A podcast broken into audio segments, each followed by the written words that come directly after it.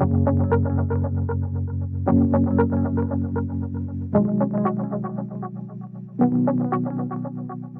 位活宝人，我是关联牧师，欢迎收听福音底家。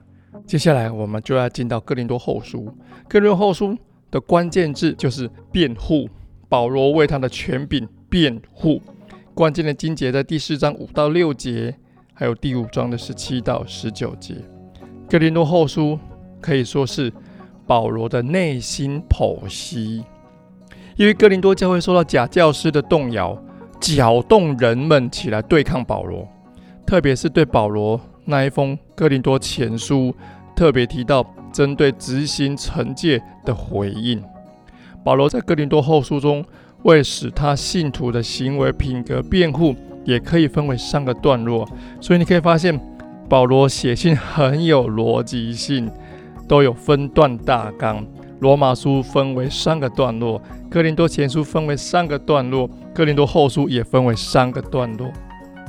所以你会发现很多牧师讲到也是分为三大点啊。好，我们看一到七章第一段落，保罗对自己侍奉的解释。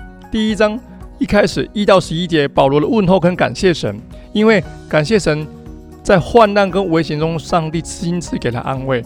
接着问安之后呢，一章十二节到第二章十三节，保罗开始解释为什么他延迟拜访哥林多教会呢？他为什么延缓他的行动呢？为要给哥林多人有足够的时间悔改。保罗以恩典要求他们挽回已经悔改的犯错者，让他们可以回到团契中。保罗从他的信息、环境、动机与行为，为他的侍奉做详细的辩护。特别是第二章的十四节到第六章第十节，牧羊人特别要看的，因为这是保罗的侍奉哲学。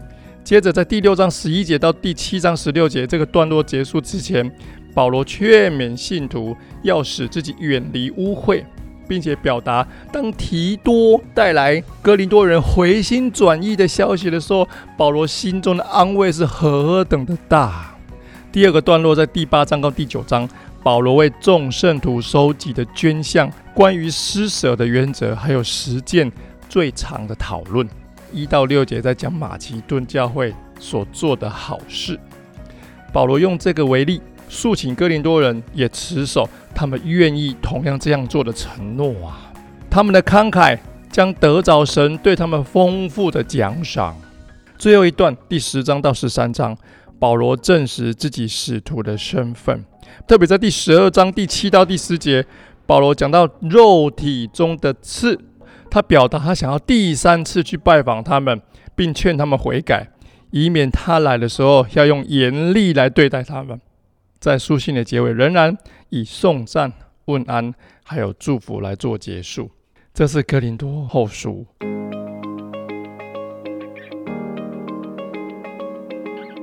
今天我们用很快的速度带大家浏览了哥林多前书后书，帮助大家读圣经，让我们可以在读经的时候更懂保罗对教会的爱，对上帝的那一份全心全意的委身，还有完全用他的生命来传讲福音。